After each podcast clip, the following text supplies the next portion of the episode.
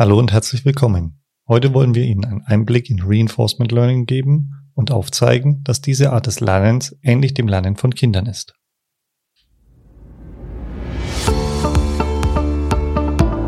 Knowledge Science, der Podcast über künstliche Intelligenz im Allgemeinen und Natural Language Processing im Speziellen. Mittels KI-Wissen entdecken, aufbereiten und nutzbar machen. Das ist die Idee hinter Knowledge Science. Durch Entmystifizierung der künstlichen Intelligenz und vielen praktischen Interviews machen wir dieses Thema wöchentlich greifbar. Willkommen zum Podcast von Sigurd Schacht und Carsten Lankion.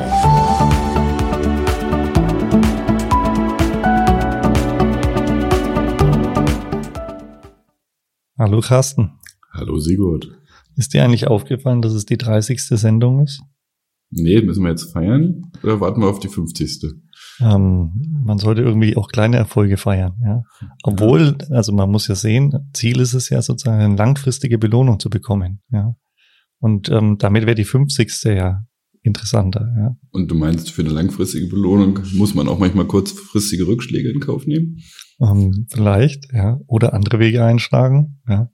Ja, also, oder einfach mal äh, neue Sachen ausprobieren, von denen man nicht weiß, was sie bringen. So ist das. Und obwohl low-hanging fruits, sprich kurzfristige Erfolge direkt vor der Nase hängen, wie zum Beispiel einfach länger schlafen. Das stimmt, ja, das stimmt. Und was hat ja. das Ganze jetzt mit Reinforcement Learning zu tun? Ich, ich wollte gerade sagen, die Hörer werden sich jetzt bestimmt denken, was reden die so kryptisch? Aber in einer gewissen Weise ist es ein Teil des Reinforcement Learning. Ja. Ähm, und ähm, das ist das Thema, was wir heute mit Ihnen also diskutieren wollen und Ihnen ein bisschen näher bringen wollen. Reinforcement Learning, weil es halt ein Teil ähm, des maschinellen Lernens ist ähm, und es ähm, auch extrem spannend ist, weil es halt auf wenig Daten funktioniert. Ja, aber sogar erstmal mit, mit so gut wie keinen Daten, direkten Daten loslegen kann. Ne? Also auf, auf Deutsch vielleicht, wer es so kennt, bestärkendes Lernen, Reinforcement Learning eine von den drei Kernarten aus Daten zu lernen. Ne, die anderen beiden hatten wir schon intensiver besprochen. Ne, das war das überwachte, das Supervised Learning, wo ich Daten, typischerweise viele Daten brauche, Ein- und Ausgabepaare zusammen, wo ich diese Zuordnung lerne. Denn das äh, unüberwachte, unsupervised Learning, wo ich nur die Beobachtung, also quasi nur die Eingabewerte habe und eigenständig versuche, eine gewisse Art von, von Struktur und Muster in den Daten zu finden. Und jetzt dieses dritte Lernparadigma, das Reinforcement Learning. Ich habe ja im Normalfall sogar erstmal gar keine Daten und fange jetzt an und, und ich sind natürlich nicht wir, sondern dieses Ich, das ist ein Agent in, in der Sprache des, des Reinforcement Learnings, der mit seiner Umwelt interagiert. Der kann Aktionen ja, ausführen und Sachen machen. So ähnlich, du sagtest, es ist ja wie, wie ein Kind, wenn es zum Beispiel laufen lernt. Wir geben ihm ja nicht Daten, direkt. Meine, klar, es kann beobachten, also es ist jetzt nicht, nicht immer eins zu eins dasselbe, es kann, es kann ja erstmal beobachten und gucken, wie machen andere das. Aber im Wesentlichen muss es selbst die Erfahrung sammeln, indem es anfängt, loszulaufen oder es zu versuchen. Und dann wird es hinfallen. Und dann weiß es, das war nicht gut. Dann kriegt es eine Bestrafung. In dem Sinne, weil es hat Schmerzen, es fällt hin. Und es ist jetzt, am Ende ist es letztendlich ein Lernen aus Versuchen, Irrtum. Man probiert, manches klappt, dann macht man es so weiter oder es klappt nicht, dann macht man es anders. Ähm, und das ist das Prinzip, was wir ausnutzen. Ja, du hast das Beispiel mit dem Laufen ähm, gesagt. Ich finde auch immer ganz schön, ähm, das Beispiel zu nennen, dass man, wenn man Kinder beobachtet oder gerade also Babys und Kleinkinder, die nehmen ja alles in den Mund ja, und äh, schmecken ja dann. Ja, und manches schmeckt halt nicht gut und manches schmeckt. Ja. Und das Gleiche sieht man ja auch bei bei jungen Hunden oder so. Ja, ähm, wenn man im Endeffekt ähm, bitte nicht nachmachen, aber wenn man eine Zitrone zum Beispiel nimmt, ja, ähm, und lässt den Hund sozusagen mal dran schlecken, dann sieht man genau so einen Effekt. Ja. Das ist genau dieses Belohnen, Bestrafen, dass er daraus lernt, ja, wie er damit umgehen soll. Ja. Also man sagt, lecker und esse ich weiter. Mhm. Genau, so ist es, ja. Und es wird auch gerne das Beispiel hergemacht, ähm, dass man ähm, Hund gern ähm, Sitz beibringen möchte oder dass wenn man sozusagen zur Tür geht und Gassi ruft, dass er dann eine Leine in der Hand hat oder nee, ähm, also nicht in der Hand, im Mund, nicht in der Hand, aber im Mund, ähm, äh, so dass man ähm, im Hund diese Themen beibringt. Und dann kann ich dem Hund ja nicht erklären, wie es geht. Ja, ich kann ja nicht sagen, so jetzt, hallo, hör mal, setz dich hin, ich erklär's dir, ähm, sondern es muss ja so laufen, dass ich im Endeffekt durch eine Umgebung, die ich schaffe, ja, ähm, ihm immer wieder Feedback gebe, dass er merkt, okay, wenn er das so macht, dann wird's besser, dann kriegt er eine Belohnung. Ich habe mir nur gerade, sorry, wenn ich unterbreche, aber ich habe mir gerade vorgestellt, es gibt ja auch Imitation Learning, wo man dem Hund was vormacht. Und dann dachte ich gerade, wenn du dem Hund vormachst, was er machen soll, wäre natürlich auch lustig. Mit alleine im Mund zur, zur Tür krabbeln, genau. Nee, aber das ist im Endeffekt so dieser Effekt, ja, dass man also sagt, wenn man definiert sozusagen eine Umgebung, ähm, definiert in einer gewissen Weise, was man möchte, ja, und dann läuft man bestimmte Schritte ab. Also als Agent, wie du es genannt hast, als Individuum, das was lernen soll. Ja, und die Schritte, die man durchläuft, das ist zuerst mal, dass natürlich die Umgebung beobachtet wird. Ja, dann trifft der Agent, das Individuum, eine Entscheidung, ja, ähm, wie man jetzt vorgeht, ja, handelt darauf, ja, und dann kriegt man sozusagen Feedback, eine Belohnung oder eine Bestrafung.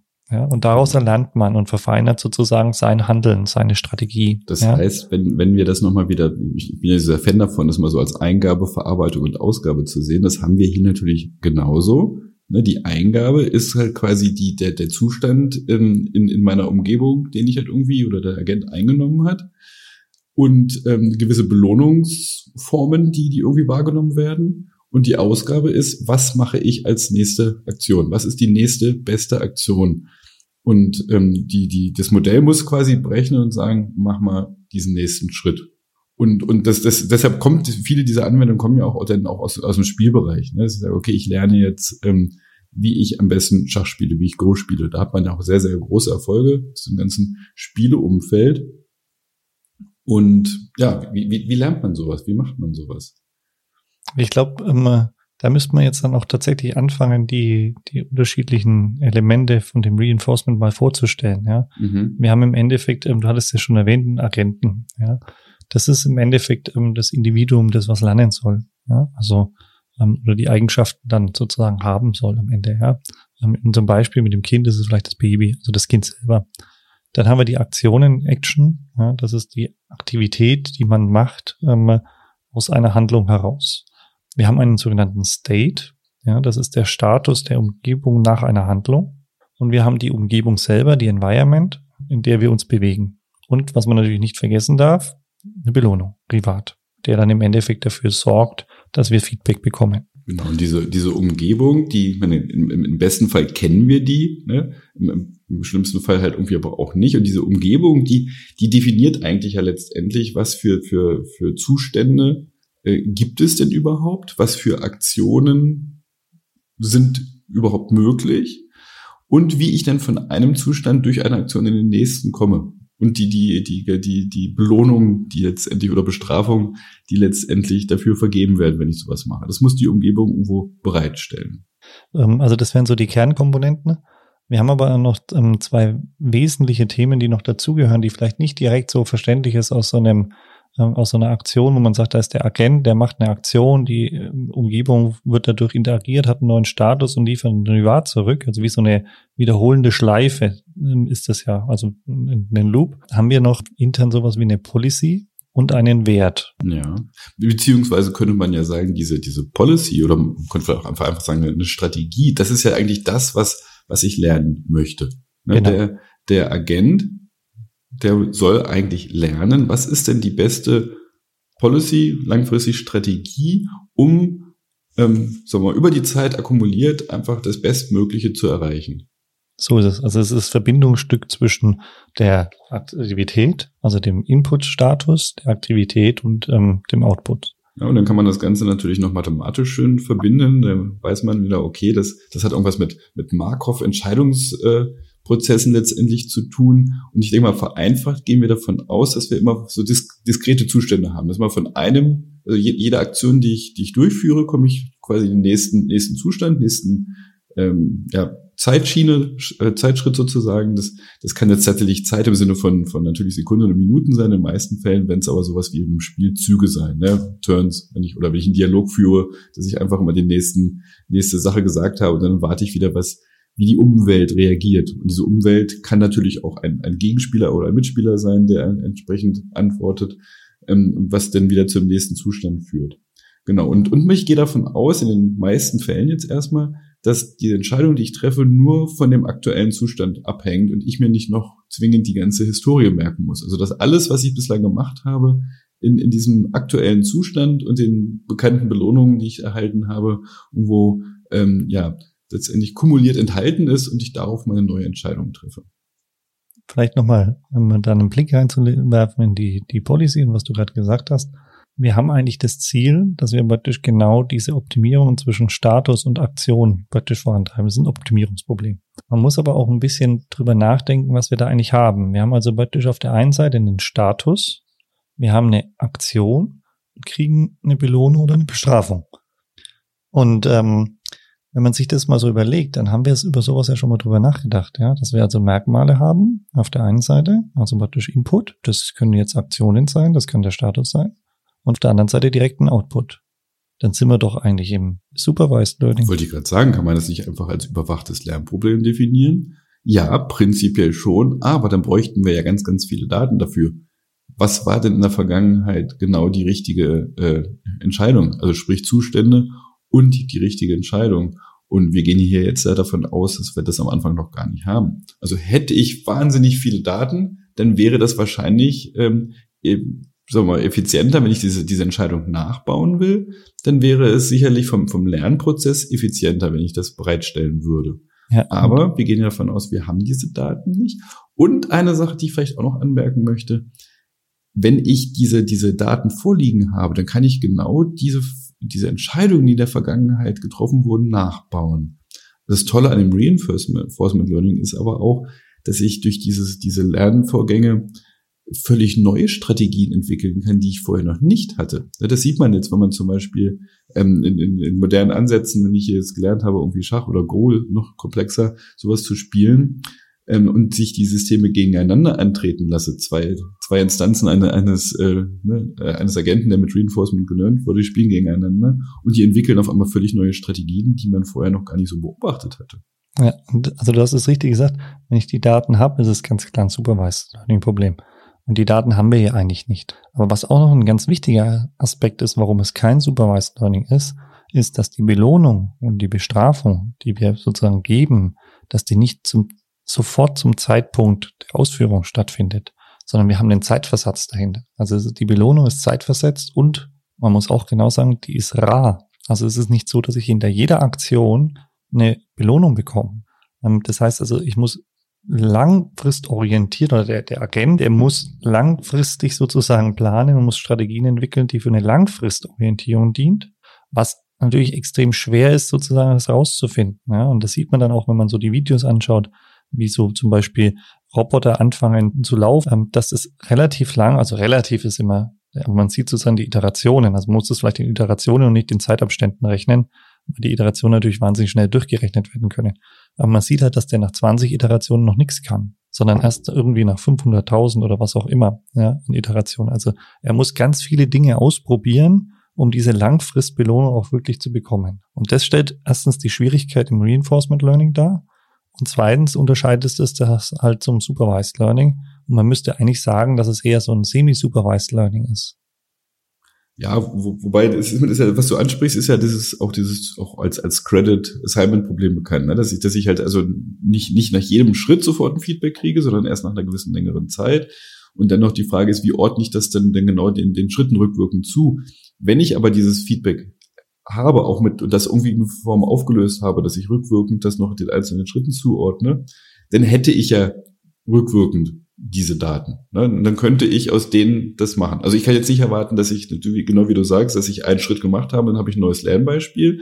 Nein, das nicht. Habe ich aber zig Millionen Schachspiele beobachtet und kenne genau alle diese möglichen Schritten, denn dann habe ich ja am Ende dieses, jedes Spiels weiß ich ja, ob ich gewonnen oder verloren habe und kann das mit Auflösung dieses sogenannten Credit Assignments Problem, also dass ich zuordnen kann, wie, wie groß war denn jetzt der Anteil eines einzelnen Schrittes am Gesamterfolg am Ende.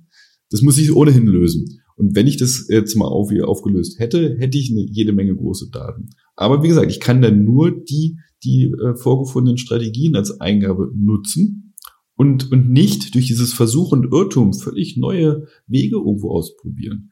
Und, und das ist halt auch aus meiner Sicht auch ein ganz, ganz entscheidender Input von, von diesen Systemen, dass sie natürlich, also letztendlich ist es mal eine Balance aus die Umgebung und das, was die, die mir quasi als, als Regeln, die ich nicht, noch nicht kenne, vorgibt, ähm, zu erkunden, das ist die sogenannte Exploration und dem sogenannten Ex Exploiting, also dem Ausnutzen dessen, was ich schon weiß.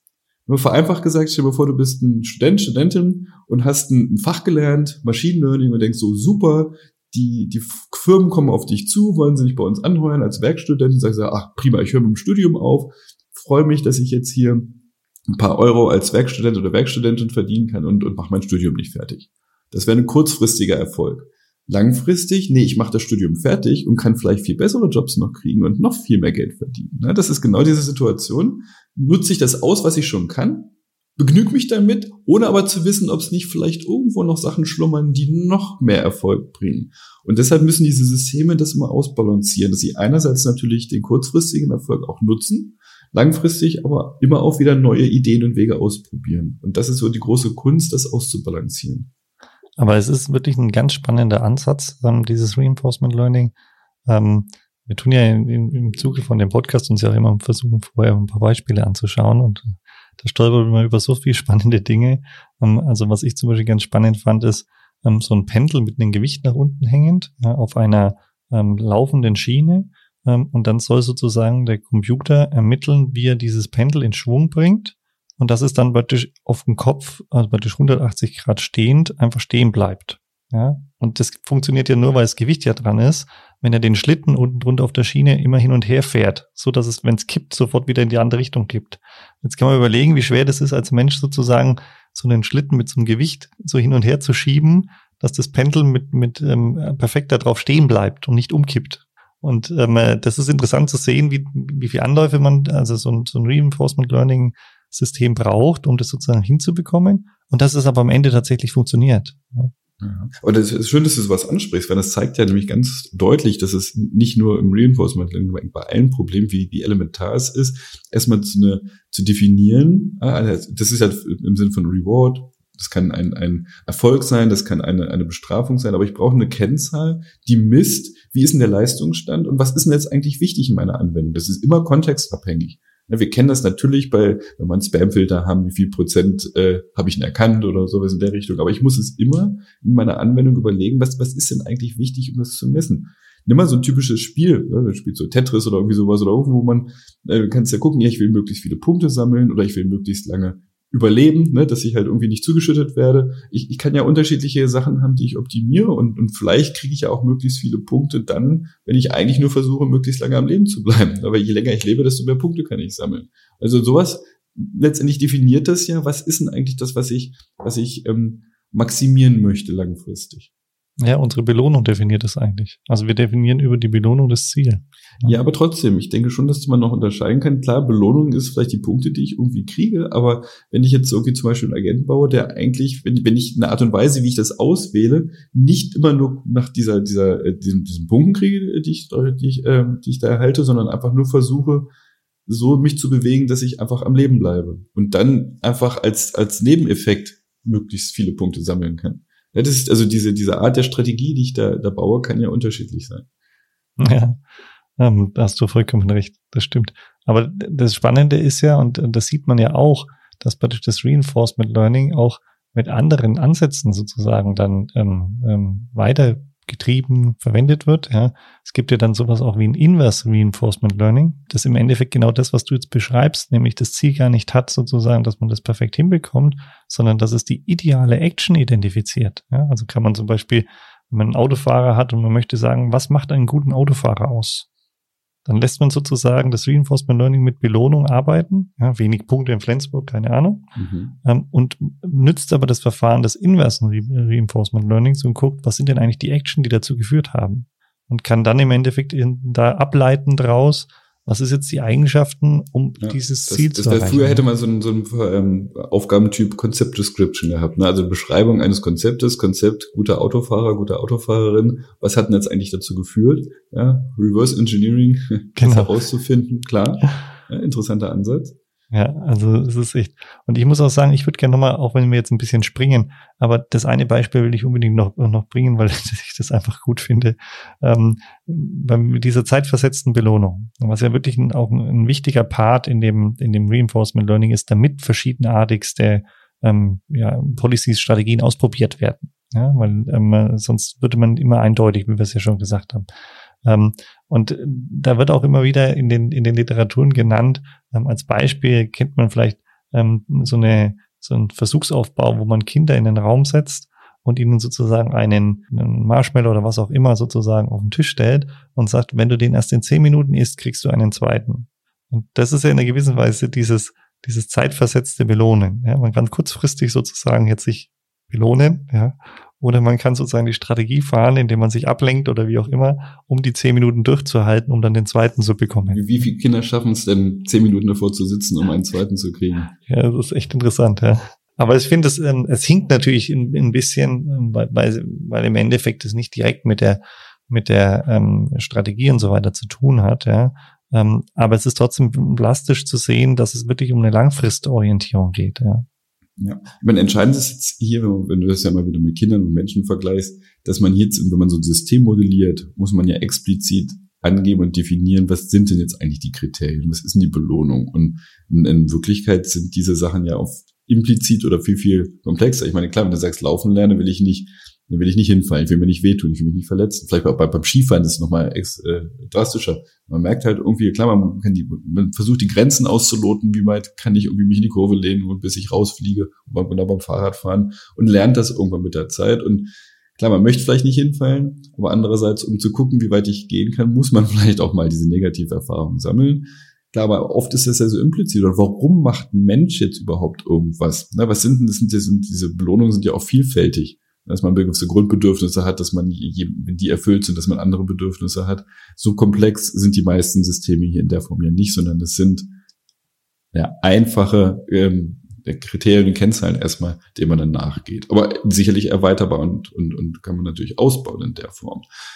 Vielleicht, vielleicht nochmal entscheiden, das, das werden wir heute nicht, nicht mehr alles schaffen, aber zu sagen, ja, wie, die, wie funktioniert denn eigentlich mal so als Anregung diese, diese Balance zwischen Exploration und Exploitation, also Ausnutzen des bisher Bekannten. Und da gibt's ja, ja, man könnte vielleicht grob unterscheiden, modellbasierte Ansätze und, und welche, die völlig frei davon sind. Und, und so modellbasiert, wenn ich halt wirklich so Verteilungen ähm, letztendlich ja, Wahrscheinlichkeitsverteilung annehme, dass ich sage, wie, wie ist denn die ideale Entscheidung? Und da gibt es tatsächlich äh, Arbeiten, die gehen lange zurück, ich denke mal bis, bis in die, in die 30er Jahre von, von einem Thompson, das Thompson-Sampling, dass ich sage, naja, das hängt ja davon ab, wie, wie viel Erfolg hatten denn eigentlich jetzt eine, eine Sache gemacht. Das heißt, ich versuche letztendlich das, das zu modellieren mit einer Wahrscheinlichkeitsverteilung. Wie, wie wahrscheinlich ist es denn, dass ich jetzt irgendwas auswählen müsste? Und die Wahrscheinlichkeit, dass ich eine, eine erfolgsversprechende Lösung wähle, ähm, ist natürlich höher, als dass ich eine nicht erfolgreich versprechende Lösung nehme. Und diese Wahrscheinlichkeit wird umso höher, je öfter ich das schon beobachtet habe. Aber es ist halt nur eine gewisse Wahrscheinlichkeit, sodass mit einer anderen Wahrscheinlichkeit, die zwar kleiner ist, aber es kann vorkommen, ich auch, auch mal eine schlechtere Variante wähle. Das kommt letztendlich aus dem Spielbereich hier mit diesem einarmigen Banditen. Ich sage, okay, äh, ich habe nicht nur einen, sondern da stehen halt zehn Stück vor mir. Welchen nehme ich denn?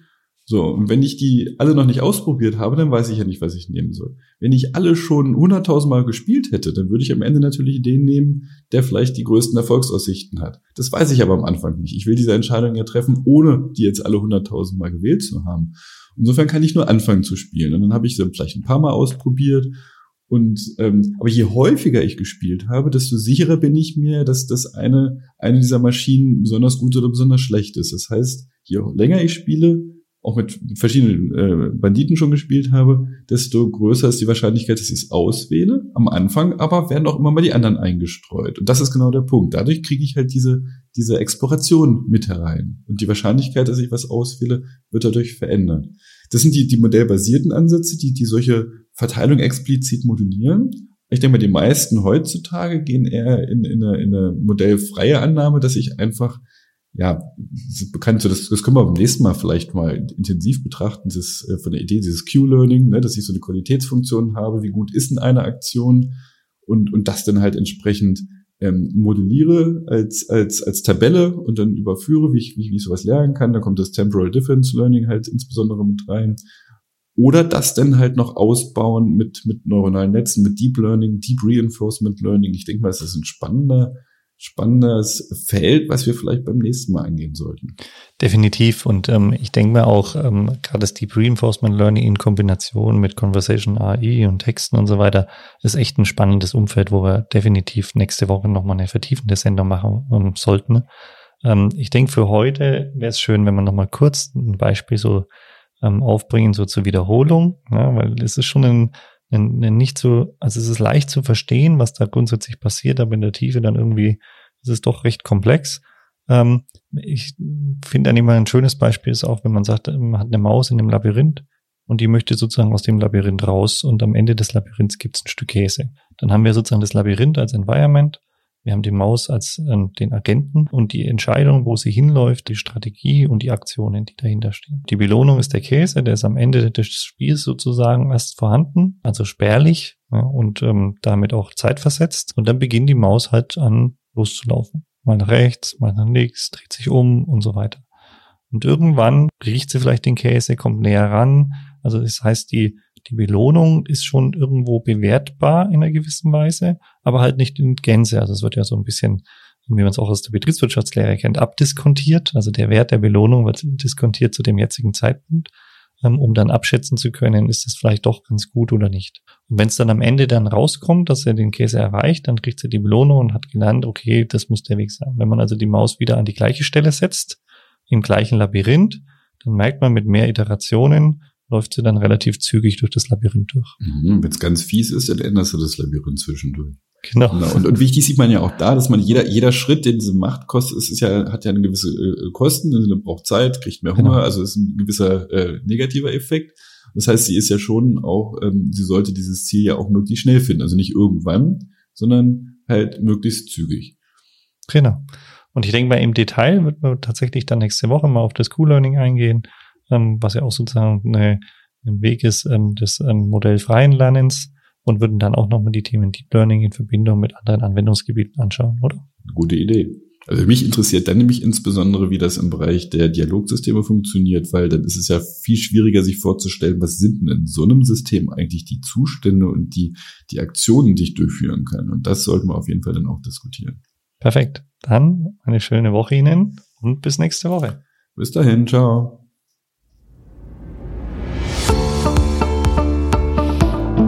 Das war eine weitere Folge des Knowledge Science Podcasts. Vergessen Sie nicht, nächste Woche wieder dabei zu sein. Vielen Dank fürs Zuhören.